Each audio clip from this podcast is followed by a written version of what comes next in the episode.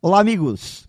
Defina seu destino. Não espere que alguém faça isso por você, pois sempre é melhor fazer história do que se submeter a ela. Bem, eu não tenho dúvidas que esta é uma frase de impacto. Para muitos, até faz muito sentido. Mas ir além do simples apreciar e conseguir dar vida a ela sempre será um grande desafio. Até sabemos que quando não adotamos uma postura ativa e corajosa frente à vida, sempre ficaremos nas mãos dos outros.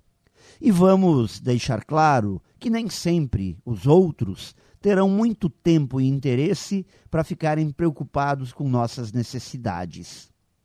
Quando entendemos o destino como meta, como um ponto a ser alcançado, começamos a compreender que podemos fazer escolhas, tomar decisões, encontrar um melhor caminho.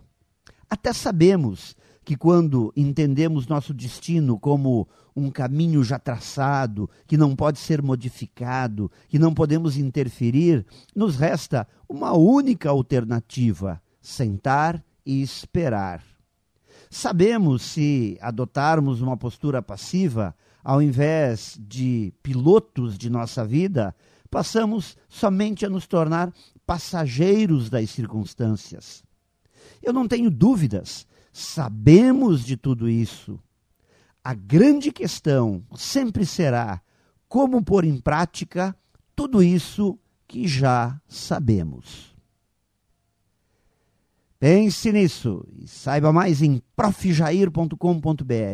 Melhore sempre e tenha muito sucesso!